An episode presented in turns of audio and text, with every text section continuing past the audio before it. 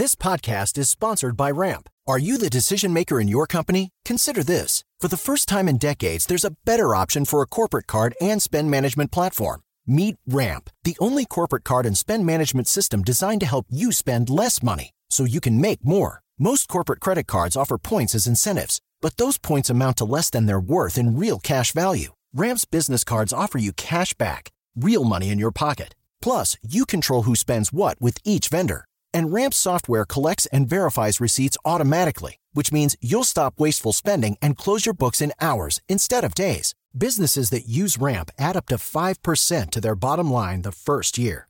If you're a decision maker, adding Ramp could be one of the best decisions you've ever made. And now get $250 when you join Ramp for free. Just go to ramp.com slash easy. Ramp.com slash easy. R-A-M-P.com slash easy. Cards issued by Sutton Bank and Celtic Bank members of DIC terms and conditions apply. Tecnologia e seu impacto na sociedade. Digital de tudo. Digital de tudo. Com André Miceli.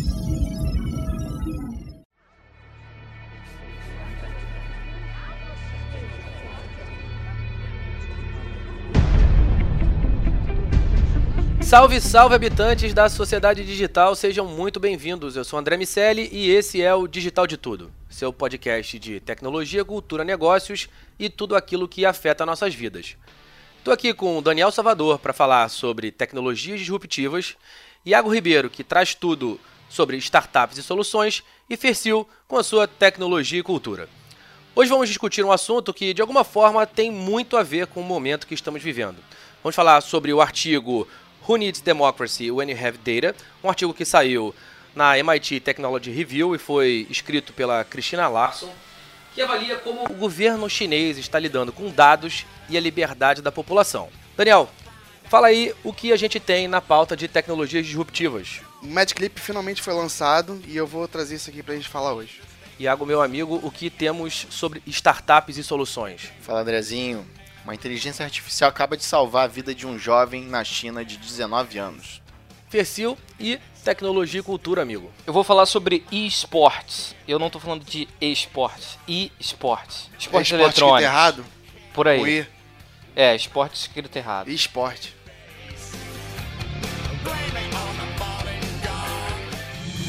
Digital de tudo. Digital de tudo. tudo.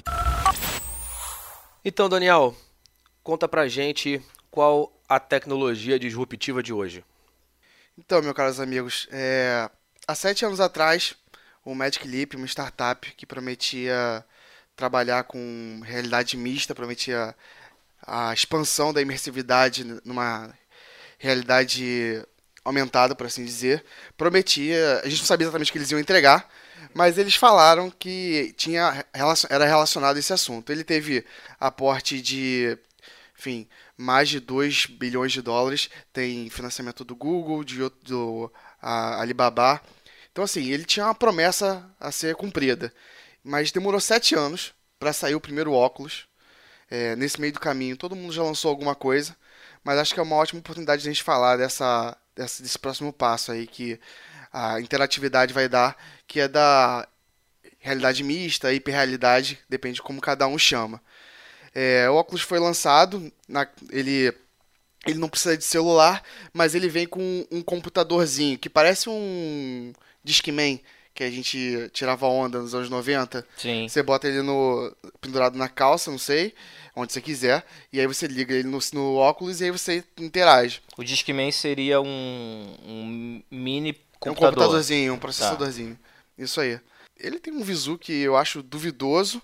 Ele O tem um- Iago gosta. O Iago falou Opa, que é, é super fiquei sabendo. futurista. Gostei, gostei. Ele gostou, né? É, eu Ele acho tem um que- visual mais anos 70, o Iago, realmente. Acho que todo mundo que meio que concorda que a, a ideia é que todo mundo tem de caminhar por uma coisa que seja o menos intrusiva possível, sem óculos, é, sem implante, lente, a gente não sabe exatamente a caminho que ela vai seguir, mas o objetivo de todo mundo é que essa parada cada vez seja mais menos perceptiva, né? Menos o Magic Leap, você compra, o cara tem a, a vantagem de receber em casa, a pessoa monta na tua cabeça. Que pessoa? o, o funcionário do, do, do- do transportador. É, eles têm uma, uma empresa intermediária que entrega. Ah, E o cara vai e monta a parada na sua cabeça. Então, assim, é muito peculiar pouco prático ainda, Pô, né? sem dúvida. É, Não, não tem como não lembrar do olho fone do Futurama, né? Que é o iPhone. De, no ah, futuro, claro, o claro. iPhone Shut up and give my money. É, um claro, olho fone. Muito bom.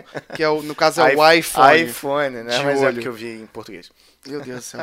É, Juro que eu demorei a entender, cara. É, E essa- podia situar a depois da- galera, né? O Futurama é o desenho do Matt do Matt Groening. Groening, que é o Simpsons do futuro. Ele faz uma piada com um iPhone. É, E provavelmente você já viu esse meme, memezinho aí do do, Shut Up and Take My Money, que é de justamente esse episódio. E aí o que surpreendeu é que muito se esperava que essa, da interação, dos jogos, do que, que isso podia trazer pra gente. E a primeira previsão que a gente tem é que o Magic Clip vai servir para os negócios.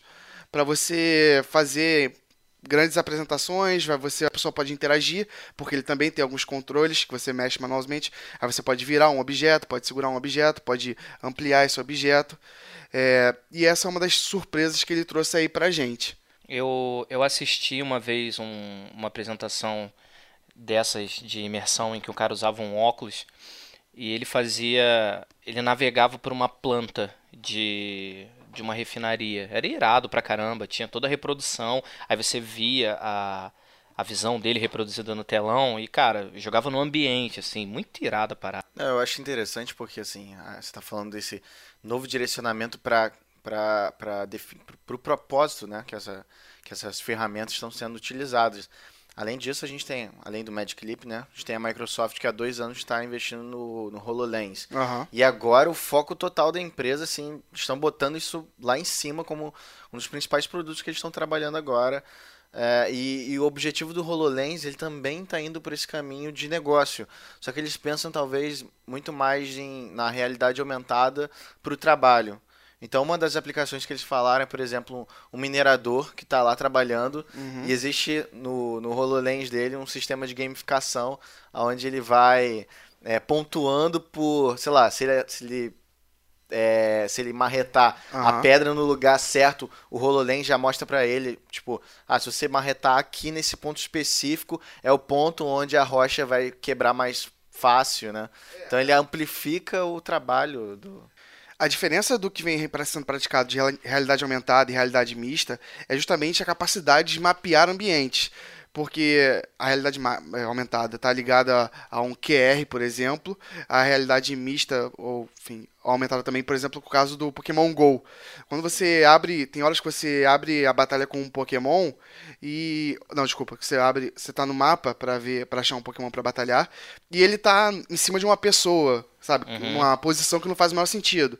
E no Magic Leap não vai ter isso. Ele consegue rastrear a sala, saber onde é elevado, onde é degrau, onde é cadeira, onde é mesa, e botar os elementos conforme cada, um, cada reconhecimento dele. E, entrando na pauta que o André adora falar, né? É, toda essa, essa, é, tudo que a pessoa vê é mapeado, no que diz respeito a, a tamanho, proporção, e isso é levado para a base de dados do Magic Leap e pode ser usado por outros usuários. Eles não divulgaram exatamente como isso vai ser feito, mas é uma coisa a ser pensado sobre privacidade e segurança. É, o- eles já levantaram mais de 2 bilhões de dólares de investimentos, né? E o valuation atual é de um pouco mais de 6. Eu imagino que em algum momento eles vão precisar de desenvolvedores externos num ambiente de inovação aberta para criar um ecossistema para que haja aplicações, porque ele- hoje, só para criar o hardware, eles têm 1.500 funcionários. É claro que dá para ter, evidentemente, muito mais. Com um 6 bi de valuation, o cara faz um IPO e, e ele, ele, ele, ele tem espaço para dar prejuízo muito tempo e aí fazer um IPO como a, a a Uber está aí pra, em vias de fazer, ou enfim, está no processo, foi avaliado essa semana em 120 bi, né? mais, mais do que é, as montadoras tradicionais juntas. Mas a plataforma nesse, nesse, nesse contexto é um processo fundamental, como a Apple que lucra no final das contas, é, a Apple virou uma empresa que tem sua receita baseada na receita dos desenvolvedores das suas aplicações. Então vai ter que ter uma plataforma muito bem desenvolvida ou muito bem integrada aos, às plataformas já existentes. Me parece que essa vai ser a chave do sucesso para que não aconteça o que aconteceu com o Google Glass, que um monte de gente, eles, eles liberaram um SDK, um, soft, um kit de desenvolvimento para que pessoas e empresas criassem aplicações para, para o Google Glass e no final das contas, um dia alguém acordou lá e falou: não, acabou. Então, e todo mundo que criou foi para o espaço. Né? É bem o que a gente conversa muito sobre economia de rede, né? O cara tem que providenciar essas duas frentes e ele tem que escolher uma para qual começar e investir nela. Como o desenvolvedor, ele supostamente não vai. É, porque o usuário final ele tem que pagar pelo hardware que hoje em dia é seis vezes o preço de um Xbox. Então, assim, hoje em dia não é nada popular, não tem garantia de que esse lado da rede, que são os usuários, vão consumir. Então tem que garantir pelo menos que vai ter desenvolvimento. Hoje ele tem um navegador é, 3D chamado Helio, tem um aplicativo de vídeos é, chamado Telas e tem um aplicativo de avatares chamado Social.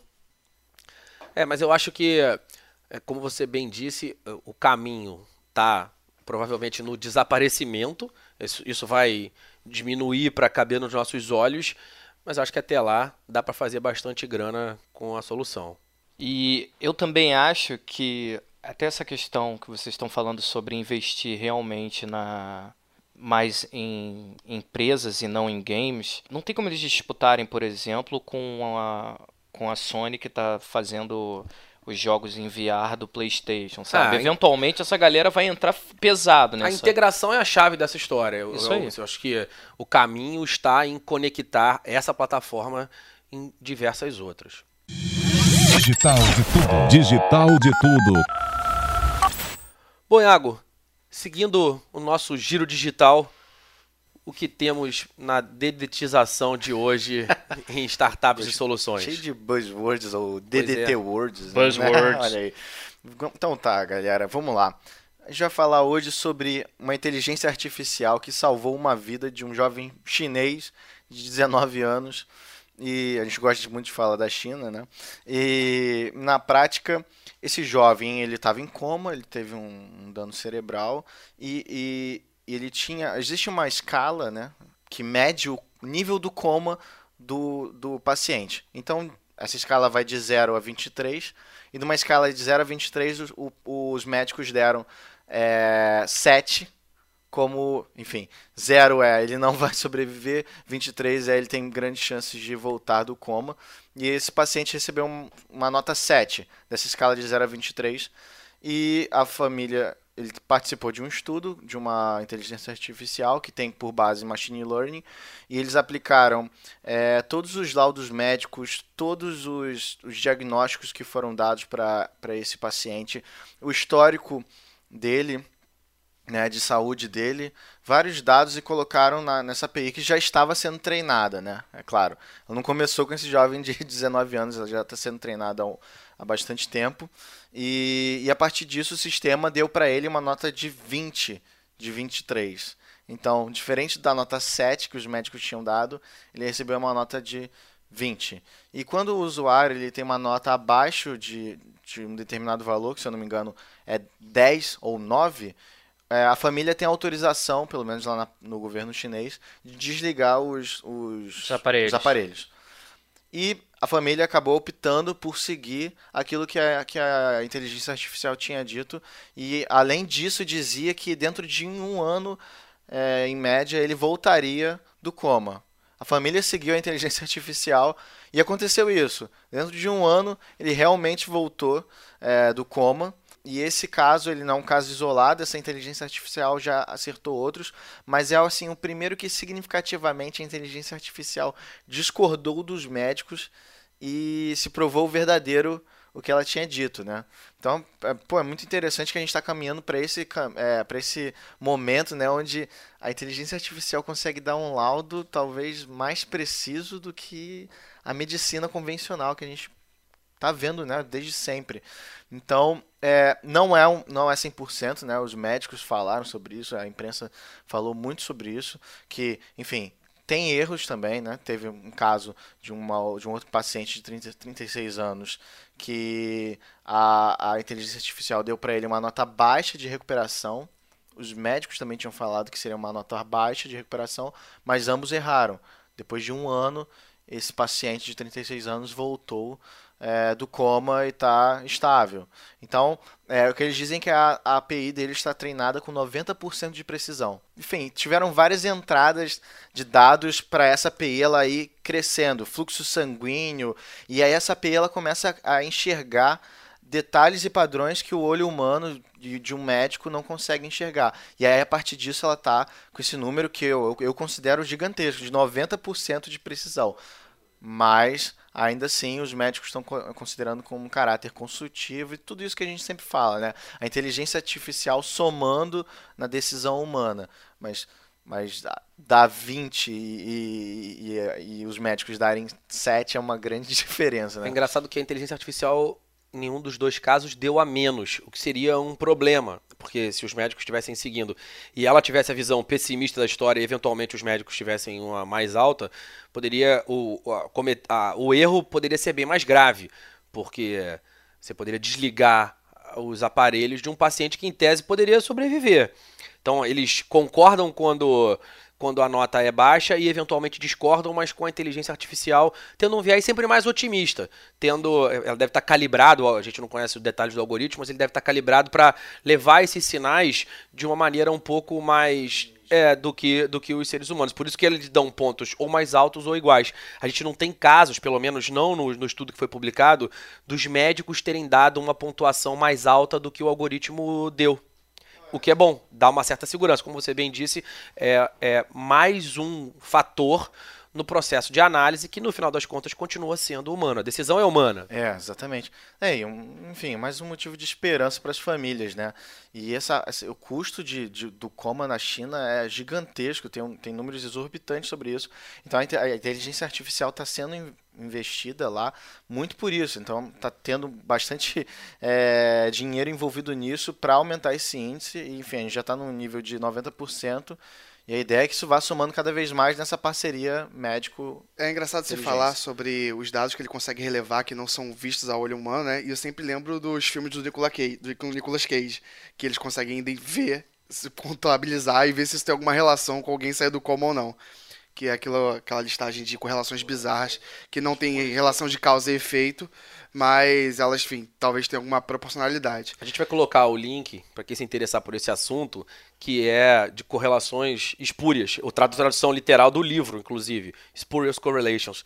E, e aí, para quem tem interesse em matemática, né, tem uma relação de uma, uma, uma, a relação entre duas variáveis pode ser uma de causalidade, onde A causa B, ou de correlação, onde os dois eventos acontecem aleatoriamente, mas na mesma direção. E no caso que o Daniel falou, é, a, a, o dado é, a correlação bizarra é que sempre que o Nicolas, Nicolas Cage, Cage aparece filme, num filme. Tem mais afogamentos. Em piscinas. É, então. Vai entender. Pois é. É, o sistema está sendo utilizado pelo Hospital de Pequim é, ele já conseguiu diagnosticar mais de 300 pessoas, então, enfim, está começando, né? É, mas é, esses casos, como desse jovem de 19 anos, ainda são muito raros. Normalmente, a inteligência artificial concorda com os médicos. E é bem nisso que o, que o André falou. Ela tende sempre a ser mais otimista. Enfim, agora falando sério, é, não só os filmes do Nicolas Cage, né, mas com a evolução dos wearables para sapato, para relógio de pulso, com as smart houses mapeando a temperatura desse cara dentro de casa, talvez a gente tenha um histórico, um volume de dados cada vez maior para fazer esse tipo de cálculo, né? E aí capaz de prever as doenças, diagnosticar falsas doenças, é, antes mesmo que o, o paciente possa então, apresentar qualquer sintoma. O livro novo do né? Harari, né? é, ele fala 21 lições, ele fala que quando nós tivermos chips instalados, a gente, é, em tese, vai viver o tempo inteiro doente, porque o nosso organismo cura disfunções que hoje são descobertas por ele mesmo, sem que os sintomas se apresentem. Então você certamente ao longo da sua vida tem uma série de vírus, problemas, infecções, coisas que o seu organismo percebeu e ele mesmo resolveu. Para que haja uma medicina preventiva mais assertiva, a ideia é que ela te alerte de toda a disfunção. E isso vai criar um problema psicológico grande Meu na Deus humanidade, que é saber que está o tempo inteiro doente em vias de acontecer um problema maior e ter que se tratar o tempo inteiro. É, seremos todos hipocondríacos. Uma coisa que eu penso sobre isso, é, já me debrucei várias vezes sobre isso, é se a gente, por exemplo, tiver uma smart house e ela souber que eu sou diabético e ela não libera um doce pra mim. Hoje, pensa quantos diabéticos tem aí que cedem um pouquinho pro doce pra ter uma vida pô, mais prazerosa de viver, né? Imagina a, a ditadura que isso pode surgir, né, da- dessa enfim, desse algoritmo. É, vamos, vamos falar sobre ditadura ainda é, mais, mais, mais tarde nesse episódio. Digital de tudo. Digital de tudo. Fecilzinho, qual a ideia de cultura dessa vez? Cara, esses dias eu tava lembrando de um campeonatozinho que eu participei no meu bairro de Street Fighter 2. Agora isso? Foi agora? Não, tem muitos anos. Eu era bem molecote, assim. Aí a galera dava, tipo assim, uns trocadinhos, juntava e quem ganhasse lá a parada numa chave, tipo uma Copa do Mundo, só que de jogadores de Street Fighter. Aí eu não ganhei a parada, tinha uns malucos mais velhos e eles me arrebentaram. Mas eu curtia muito essa, essa competição, sacou? O fliperama, eu me amarrava. Apesar da minha mãe falar que a polícia eventualmente ia passar lá e me levar. Fazia muito e aí, bem. É, né? Dona Fercil É. organizando a casa. O que antes era uma brincadeirinha acabou virando. Cara, a gente tá vendo a ascensão aí dos esportes. Cada vez mais é a abrangência dessa, desse movimento no, no, no Brasil e no mundo. É uma coisa que assim, eu me ligava mais quando eu era criança.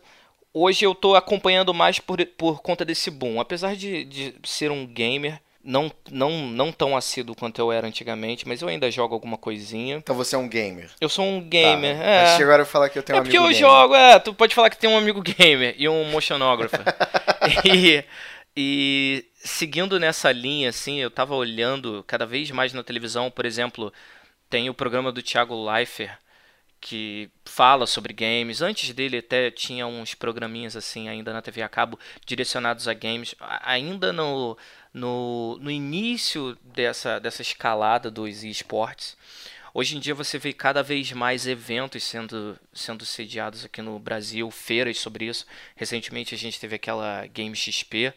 Foi É, organizada pela galera do Rock in Rio, inclusive, né? é, né? Foi na, foi na própria cidade do rock, aqui Sim. no Rio de Janeiro. E ali, bem pertinho da cidade do rock, a gente vai ter ainda a final de Rainbow Six, que é um jogo em, em primeira Primeira pessoa. pessoa. Vai ter uma final irada lá, sacou? Na, na arena.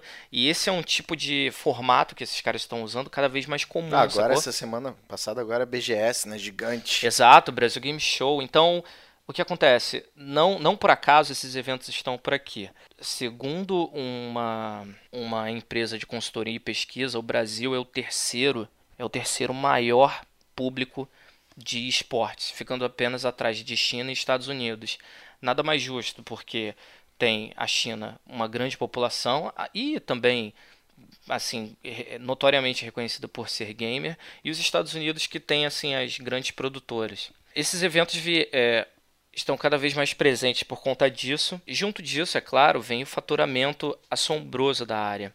Em 2018, agora é uma estimativa global, em 2018 a estimativa de arrecadação é de 906 milhões de dólares. E a expectativa é chegar a 1 bi em 2019, 1,6 bi em 2021.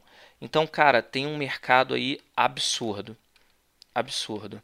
E até mesmo falando é, com relação a, ao que eu comecei dizendo sobre o, o meu campeonatinho de Street Fighter, que a gente arrecadou uma graninha, em 97, um, a premiação para uma galera que jogava Quake era um era uma Ferrari 3- 328 vermelha, que o próprio desenvolvedor do jogo deu.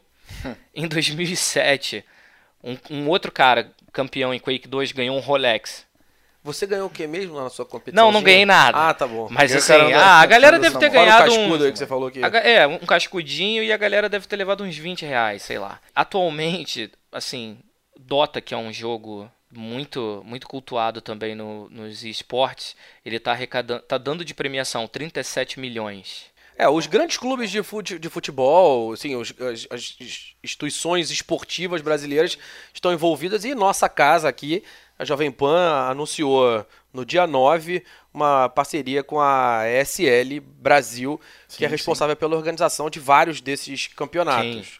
A gente, enfim, a gente ainda não sabe muita coisa, a parceria ainda vai ser divulgada de maneira mais ampla, mas a gente já sabe que as competições eh, vão ser transmitidas pela Jovem Pan e que a Jovem Pan vai criar um prêmio Indústria dos Esportes e vai ter um, um, um dos fóruns que a gente eh, faz aqui, que é um Mitos e Fatos, sobre esportes eletrônicos, programa na rádio e um Cresce YouTube. esse ecossistema em volta disso. Exatamente. E então... levando, levando em conta essa, essa sacada da Jovem Pan, cara, uma final de LoL, uma transmissão de, de uma, uma partida de LoL teve um pico de 127 milhões, sacou? É um número bizarro. São 380 milhões de usuários no mundo todo. Não, e pensando nisso, né, como eu falo, daí as, as startups estão se movimentando nesse, nesse ecossistema também, né? Elas estão querendo abocanhar.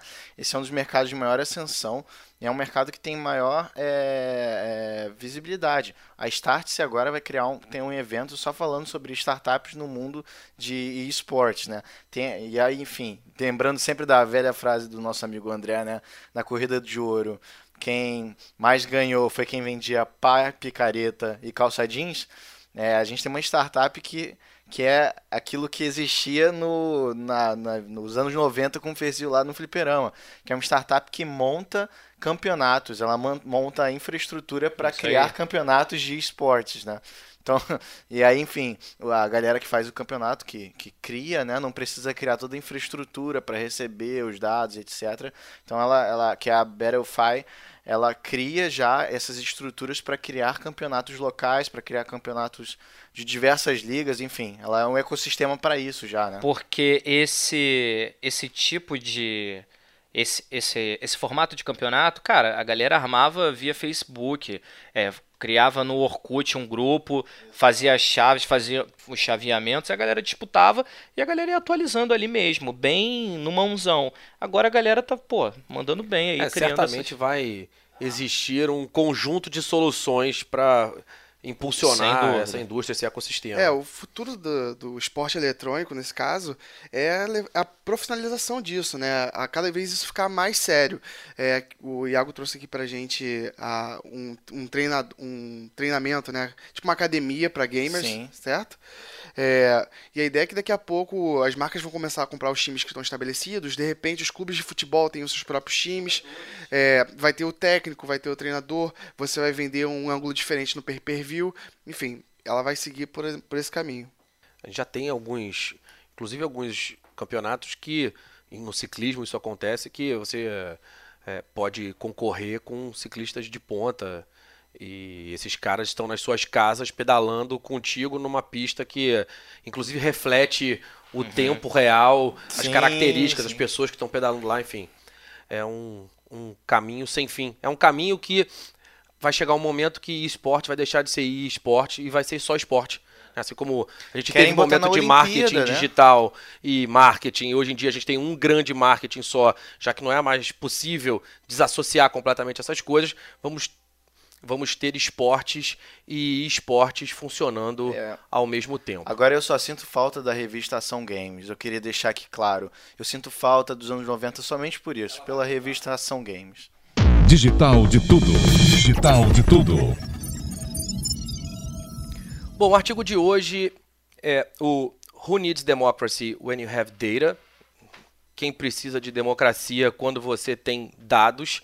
Um artigo que saiu na última edição na edição de agosto de 2018 da MIT Technology Review, da Christina Larson, que fala sobre a ditadura dos dados e o quanto o governo chinês tem usado dados para reforçar o seu sistema de governo, independentemente de entrar no mérito se é ou não é uma ditadura, se, se fere ou não fere direitos humanos básicos, mas o artigo fala sobre essa relação. Então a Cristina Larson começa falando sobre o Multivac, que era o computador que criava a democracia eletrônica do Asimov em 1955, o Asimov que falou tantas coisas incríveis sobre inteligência artificial e robótica, falou também, previu a democracia eletrônica.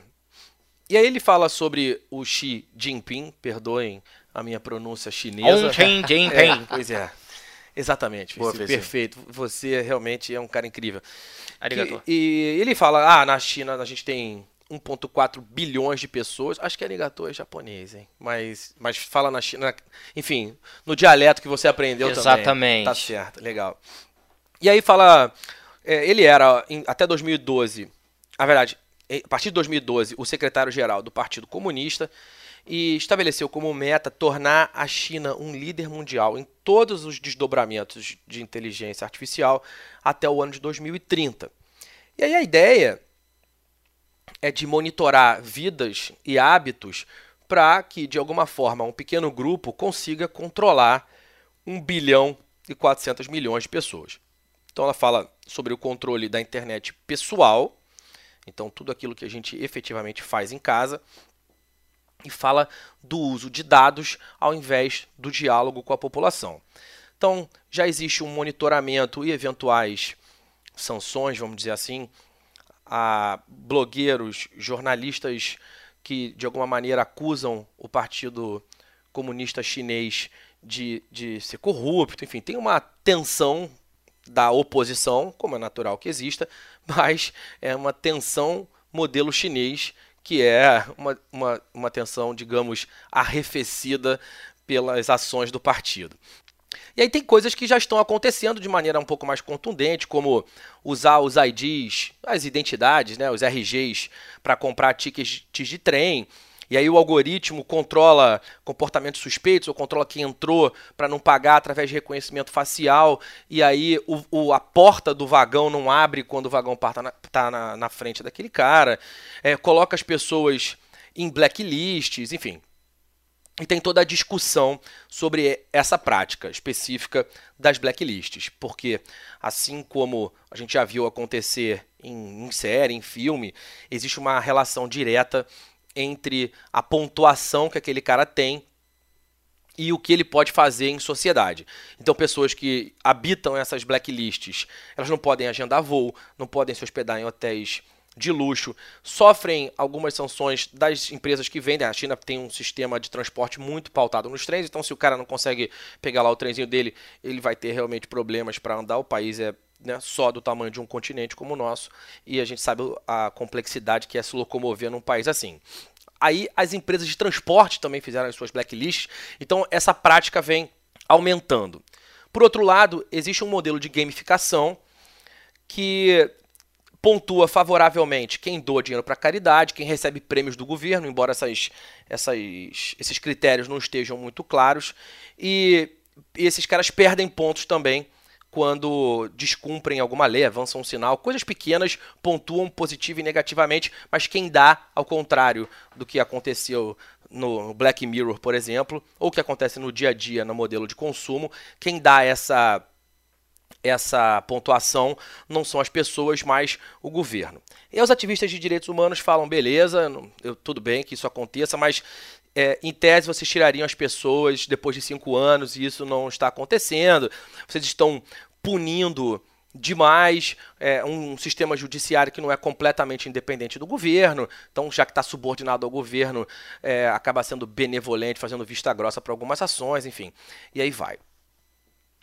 E aí fala que ela segue falando que, em tese, governar baseado em dados pode ser bom, porque te permite customizar, personificar um governo de massa.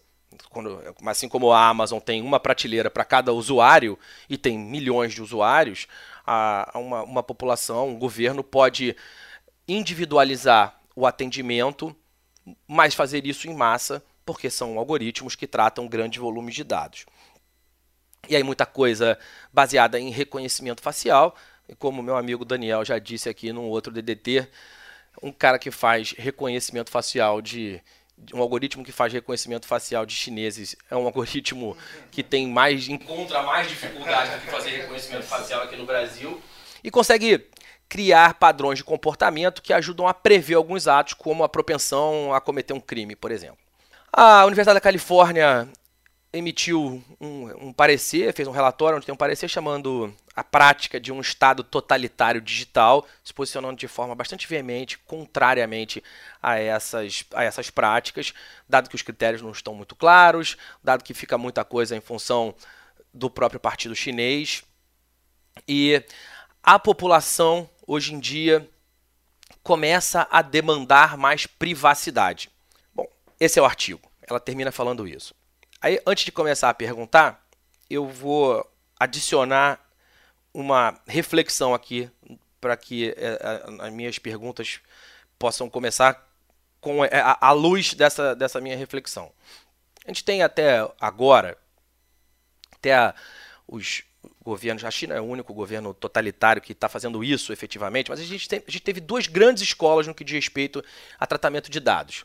A escola americana, que entende que o dado é uma propriedade da empresa que gerou esse dado. E se você não quiser deixar o seu dado lá, meu amigo, não use aquela, aquele aplicativo, aquele site, que, o que você quiser. Ah é claro que eu estou generalizando, não é simples assim, mas o entendimento da justiça americana é mais pró-empresa. A Lei Geral de Proteção de Dados Europeia entende justamente o contrário, entende o dado quase como propriedade uma do propriedade do cidadão. De quem é, gerou. Então, essa é uma, uma visão bastante simbólica e significativa daquilo que é, é seu como propriedade no mundo. Os europeus entendem assim. O Brasil, na sua lei de proteção de dados, segue muito o entendimento europeu. europeu. Então, essas duas perspectivas têm agora uma terceira perspectiva, que é o dado não é da empresa e nem é da pessoa, mas é do Estado. Esse momento que a gente discute ditaduras de direita, esquerda, de todas as direções, essa é uma preocupação adicional, muito embora como a gente, como eu falei no último, no último Sociedade Digital com o meu amigo Aros, o governo, as propostas foram absolutamente incipientes, as propostas de todos, todos, sem exceção, do mais de direita ao mais liber... do mais de esquerda ao mais liberal, ninguém falou efetivamente o que vai fazer com tecnologia, propostas de tecnologia, todo mundo enxergando tecnologia como um meio para alguma coisa e não como tecnologia em si, tecnologia como fim, desenvolvimento da tecnologia, pesquisa, investimento. O Amoedo até teve alguma coisinha ali com blockchain para substituir os cartórios, mas nada de muito relevante. A minha pergunta para os meus amigos é, bom, na verdade, as minhas perguntas para os meus amigos são: o que vocês acham disso? É mesmo uma, um estado totalitário digital, como a Universidade da Califórnia chamou? E como vocês veem o Brasil nesse contexto? Quem começa? É, eu acho que eu pessoalmente vejo parecido com o que a Europa vê assim. Eu acho que faz muito sentido essa, esse dado ser propriedade de quem criou, até porque dado é uma riqueza, né, cara, que a gente está gerando para essas empresas. Eu, eu acho que faz sentido também ser da, da empresa, assim, é uma, outra, é uma outra visão. Eu concordo com ser da propriedade da pessoa que gerou. E, mas é muito estranho esse dado do nada ser de uma, um terceiro elemento que não é o cara que prestou, me prestou nenhum serviço e também não, é, e também não sou eu que gerei. Pertence a uma terceira pessoa. Em contrapartida, eu não acho que todo dado deva ser do governo e tudo mais, mas tem aquilo que a gente falou, por exemplo, no Digital de Tudo sobre suicídio. Com tanto com esse volume de dados que está sendo gerado, as, smart cities, os, países inteligentes, eles seriam capazes de prever epidemias, seriam capazes de, assim, chutando a bola para daqui a 60 anos, é possível ter um algoritmo que distribui os investimentos do país sem que ninguém aponte isso porque ele está conectado com escola, com os hospitais, com a segurança. Então ele consegue ter um mapa de tudo do que está acontecendo e fala assim, cara, beleza, no ano de 2049 nasceram menos crianças. Isso quer dizer que no ano que vem eu preciso menos de escolas de segundo grau e mais de saúde porque vai ter mais idosos com tal, com tal problema consegue prever isso e fazer essa distribuição. Eu sei que é, é futurístico, assim, mas estou falando que o que um país, pensando nos seus cidadãos, poderia fazer com um dado. Então é, é uma, uma um debate longo, que eu acho que a gente não vai fechar ele aqui hoje, mas que acho que o governo tem que ter alguma entrada, algum relacionamento com essas empresas, porque ele pode ajudar a fazer um país melhor, inclusive para essas empresas estarem lá atuando. Não, sim, exatamente. Mas assim, o problema é que a China está passando completamente dos limites, né? Quando ela fala sobre soberania cibernética, a maior empresa hoje de inteligência artificial é chinesa, né? Acabou se tornando agora, que é a SenseTime. E completamente focada em identificação facial. Pra você ter uma ideia, se você, Daniel, está na China e você atravessa a, a rua fora do sinal, os outdoors começam a mostrar o seu rosto e falar que você está atravessando a rua na, fora do, do sinal. Assim, Estranho, desculpa, né? já passamos do limite. China, olá, tipo. Então, assim, é, você não pode entrar lá no trem se você não tiver, se você estiver numa blacklist. Eles estão falando de lista negra para para empresas. Ficou suado que eu tô defendendo a China? Ah, para mim sim, para mim você não, tô não. brincando, tô brincando, amigo. Não, mas assim, eu entendo isso. Agora é, é aquele velho estado, é aquela velha questão, né? É, se o estado ele tem tendências totalitárias, né? Então ele começa a explorar aquele dado para ele, toma para ele sem liberdade nenhuma. Agora eu entendo que alguns dados como de saúde, sério que a gente está caminhando para esse lado, a gente acabou de falar de chips no corpo, preditivo, etc., talvez não seria o ideal uma empresa privada ter acesso a isso. Talvez seria ideal um governo que teoricamente tenha o objetivo de, do bem-estar social e não tenha um objetivo financeiro, né, que é o objetivo primário de uma empresa privada. Talvez seria relevante para ele. É um, um, uma indagação ali que também a gente tem. Mas também é isso, né? Porque se o dado for da pessoa, e não de uma empresa, na verdade, é a, a, o acesso àquele dado é de quem aquela pessoa quiser. Então, se eu for me consultar no hospital do governo, ele vai acessar meu, minha informação, meu, todo o meu registro de saúde, todas as vacinas que eu tomei, remédio, consulta, tudo. Na prática, o, o, a propriedade, e aí nesse caso, sabe lá Deus porque eu concordo com a visão europeia, é, e, e realmente tenho uma tendência muito mais liberal e acho que é, o, as empresas, se ela está te provendo um serviço, também não seria nenhum absurdo que você optasse por deixar o dado com ela. Não seria um absurdo, mas eu acho que tem que ter essa escolha. É, mas só para abrir um parênteses, cara, assim, você falou que implantou o chip, faz sentido, de repente, o Estado ter acesso a essas informações e a empresa não. Só que, cara, a empresa fez o chip, né, cara? Ela, ela é parte essencial da geração desse dado. É, a questão aí, eu acho que a questão maior não é quem vai ter acesso, não é só quem vai ter acesso, mas a questão maior é quem vai ser o dono desse dado. E no meu entendimento, o dono desse dado é o indivíduo, ponto. Nada, nada de nada tem que ser só do Estado. A não claro. ser a responsabilidade de trabalhar para o cidadão. Aquela visão do. A minha visão é que o cidadão é maior do que o Estado e não o Estado é maior do que o, do que, do que o cidadão. É a visão liberal. Então, se a gente olhar as cadeias de blockchain, como um, um gerenciador da confiança. Né? Aquilo, num primeiro momento, a nossa confiança era determinada pela palavra, em vilas. Então, se eu, você é o dono do açougue, eu pe peguei fiado, todo mundo vai saber, não vou mais conseguir comprar na mercearia porque eu estou sujo no açougue. No segundo momento, que é o momento que a gente vive até agora, a confiança foi garantida por terceiros, bancos, operadoras de cartão de crédito. Então, se eu compro fiado em você, um terceiro elemento garante que essa transação vai ser feita e qualquer coisa ele vai atrás de mim e me pendura de cabeça para baixo de maneira que nunca mais eu vou ficar de pé de novo. Só que isso tem um custo muito alto para todos os envolvidos, até num, num, governo supostamente de esquerda como o que a gente viveu, os, os bancos, os brancos ou os bancos, né, na verdade, é, lucraram como nunca. É, agora, esses dados essa relação de confiança vai ser garantida, ou agora daqui a pouco, por blockchain. São contratos autogeridos, todo o nosso, todo o nosso histórico, sem exceção, vai estar num único registro e nós vamos ser remunerados pela, pela cessão desses dados para qualquer lugar. No caso de saúde, me parece que você vai querer ceder esses dados porque alguém vai te dar em troca mais vida. É, isso é um ponto que eu ia fazer. Não necessariamente você vai trocar o dado só por dinheiro, né? Assim como hoje, quando você entra num um site novo, ele fala, ah, cara, ali aceita os termos de privacidade, você não lê, ignora por completo e entra ali, é, os serviços, cotidianamente, quando você entra numa loja, tá com seu chip lá, e a loja identifica quem você é, e a loja te pergunta, cara, você quer 40% de desconto? Beleza. O desconto, no caso, é, é, é trata de dinheiro. Mas pensando quantos serviços você não vai ser. Assim, cara, você tem duas opções. Não ter esse serviço ou ceder os dados. Coisas desse tipo. E aí você, cara, não sei como é que vai ser a relação da, da, da das futuras gerações com a privacidade. É, hoje a minha geração meio que ignora isso, mas com esse assunto em voga, talvez as próximas gerações, e com mais dados sendo gerados, talvez as próximas gerações sejam mais conscientes com isso. Então não seja tão li, aceito os termos e ok.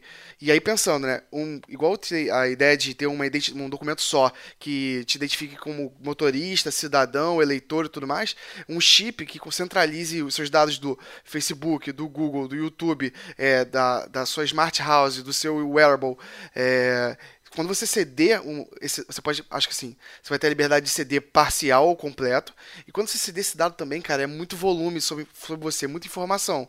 E eu acho que sim, merece ser remunerado e não só de, de Na prática, né, cara, o que a gente está falando mais uma vez é de despertar engajamento. E como a gente já falou muitas vezes, engajamento acontece por amor, dinheiro e glória. Então você vai fazer isso porque você vai ganhar um benefício financeiro, porque você vai ter uma relação sentimental, é claro que a gente traduz no amor, mas com uma relação de sentimento, como o medo de morrer.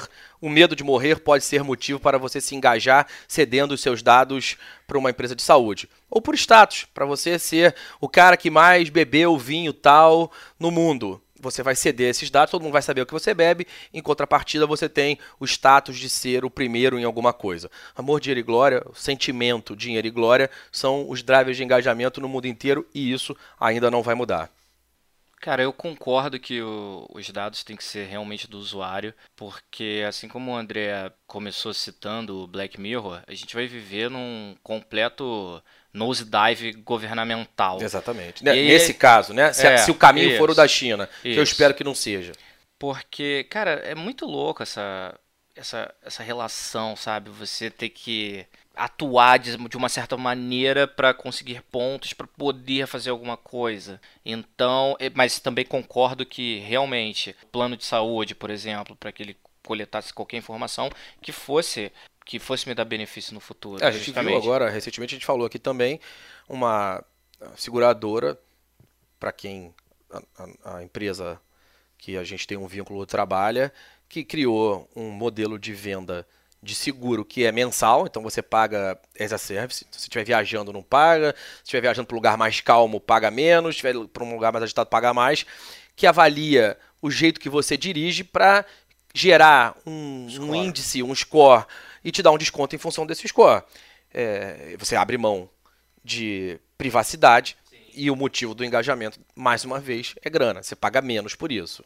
E acaba que a gente, citando aqui o mais ou menos a teoria de Foucault e do panóptico. A gente vai começar a viver num panóptico 2.0 aí digital, né? No 2.0 já é old, né? Então, é, um e, novo ponto zero. Um novo ponto zero e sem ter relações com Opa, oh, enfim. E eu acho uma viagem essa parada. Para quem não está familiarizado com a teoria do panóptico, é... Não, não, eu tô, eu tô. Você tá. Ah, não, bem. não, vai, vai lá, pra, por favor. Pra quem tá ouvindo tá aí, outra galera, e não é, é, não é como o Iago aí, é uma estrutura, uma, uma prisão construída numa forma cilíndrica, em que todas as, cel as celas fiquem ao redor de um ponto focal. E nesse ponto focal fica o guarda, que tem uma visão de todos. Mas cada um que está dentro de uma cela não tem a visão do guarda. Então o que acontece? A galera fica, pô, será que o guarda está me olhando ou não? E eles não conseguem se comunicar. Então o guarda pode tirar pode estar tomando um cochilo, tirando um cochilo lá em cima, que você não vai saber, mas você vai agir de uma forma correta, porque você vai, nunca vai saber se o cara está te olhando ou não. Que é basicamente esse projeto chinês aí. É quase o Big Brother, né? É, é mas pelo menos a história mostra no Big Brother que aos poucos a galera continua agindo naturalmente, exatamente, exatamente. como se o, o, a vigilância não, não acontecesse. E assim, é, mas uma galera sai da casa, né? É. é, é, e aí fala, ainda bem que. Mas ela age, né? Tem um, tem um, um, um, um agente externo verificando. Ainda bem que o Daniel levantou esse ponto, porque aí o sair da casa na China, de repente, seria uma pena de morte, sacou? É, porque a China é o país que mais executa no mundo, sacou? Imagina se essa parada. Até, se até que dados... ponto é, é, é exatamente, porque. Não, imagina isso com um algoritmo preditivo, né? Se Eu vou te é- matar porque um dia você vai, Qual você vai matar alguém. qual o é, seu é- índice é, de- É uma visão bizarra de Vanilla Sky, né? Porque Vanilla Sky ainda prende o cara, né? Essa parada, o cara é executado. Não, e acho que, cara, o mundo é muito maluco. Vai, vai acontecer, em não sei se é a China, mas, cara, em algum lugar isso vai ser implementado. Não sei quanto tempo vai durar, mas, cara, olha 2018 o cenário do mundo hoje, as coisas bizarras que acontecem aí. Essa parada aí, cara, em 30 anos pode ter certeza. Não, a gente. E fomos alertados por George Orwell em 1984, né? Falaram do Big Brother, acho que a gente ia entrar no, no grande irmão do, do 1984, que é um governo que tem acesso a tudo, que na época, né, tinha a ideia dos sensores, né? Então, as pessoas, existiam sensores dentro da, da sociedade que relatavam né, uma, uma prática que o governo não recomendava, não aprovava, relatava isso para o governo, o governo ia lá e pegava o cara, sumia com o cara, torturava e etc. Enfim, só que a gente está hoje com inteligência artificial, com reconhecimento. E eu acho isso muito bizarro, gente. A pessoa atravessa a rua errado e já Cara, aparece tem, tem, tem uns sabe? pontos Não, isso é positivos. bizarro. é. Fico imaginando o, como seria o meu carro nessa situação. Eu que sou praticamente uma. O único momento que eu me sinto bonito na vida é quando eu tô dirigindo no escuro e vejo flashes do- dos, dos radares fotografando meu carro. Aquele, aquele estilo Gisele Bündchen, Você- né? Assim, você já tá ele igual- passa e tira fotos. Você falo, já "Cara, tá igual o, Dick maneiro." Vigari- o, igual o Dick Vigarista, que ele não ganha corrida, né? Porque no final o cara vai tirar a foto pra ver quem ganhou e ele sempre para o carro pra posar, né? É tipo Você tá- isso. Tá, quase na vibe Várias multas chegam lá em casa, eu estou sorrindo, Sorrindo, e acenando, orgulhoso do que houve. Não, é legal. E assim, eu acho que é importante a gente entender nessa questão do uso de dado é, que está acontecendo na China, mas acho interessante alguns projetos aqui no Brasil que a gente tem uma demanda por transparência política, principalmente por luta contra a corrupção.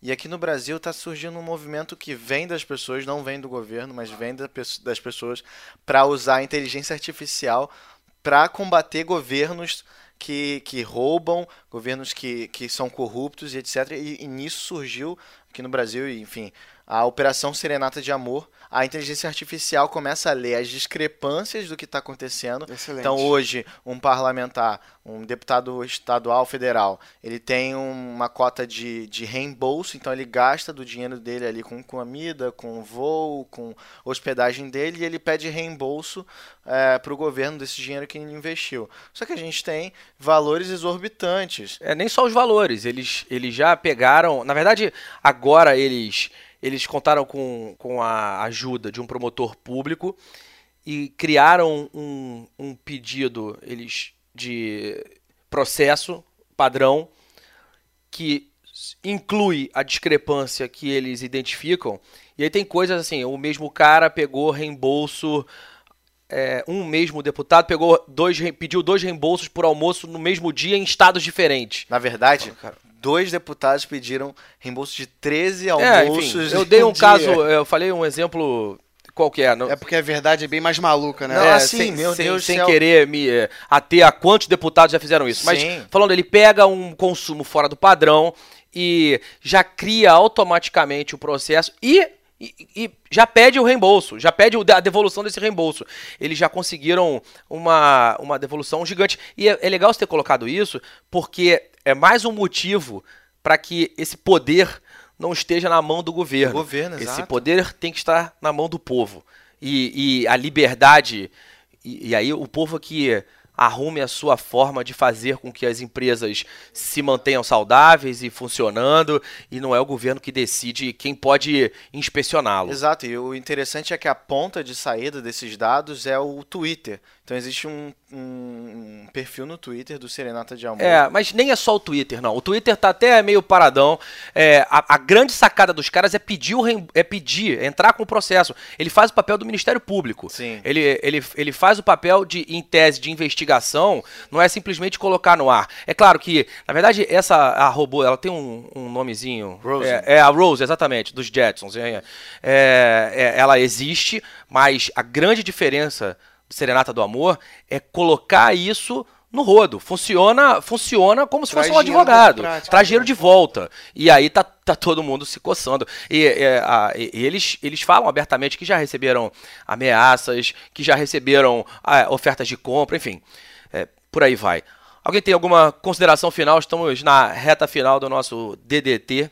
Alguém quer falar algo além de tchau? É, eu acho que, cara, os dados no futuro vão servir para bem utilizados por um governo, podem servir para ajudar muito a sua população. É isso. Power to the people. Stick to the man. Opa.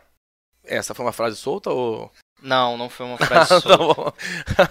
bom, legal, galera. Então, seguimos. Toda terça-feira tem digital de tudo. Nosso site, digitaldetudo.com.br. O Instagram, arroba digital de tudo. Ideias, perguntas e considerações, estamos aqui. Exatamente. Valeu, galera. Valeu. Valeu. Tchau. Valeu. Tchau, tchau. Hello, it is Ryan, and we could all use an extra bright spot in our day, couldn't we? Just to make up for things like sitting in traffic, doing the dishes, counting your steps, you know, all the mundane stuff. That is why I'm such a big fan of Chumba Casino. Chumba Casino has all your favorite social casino style games that you can play for free anytime, anywhere with daily bonuses. That should brighten your day a little. Actually, a lot. So sign up now at chumbacasino.com. That's chumbacasino.com. No purchase necessary. Group. Void were prohibited by law. See terms and conditions. 18 plus.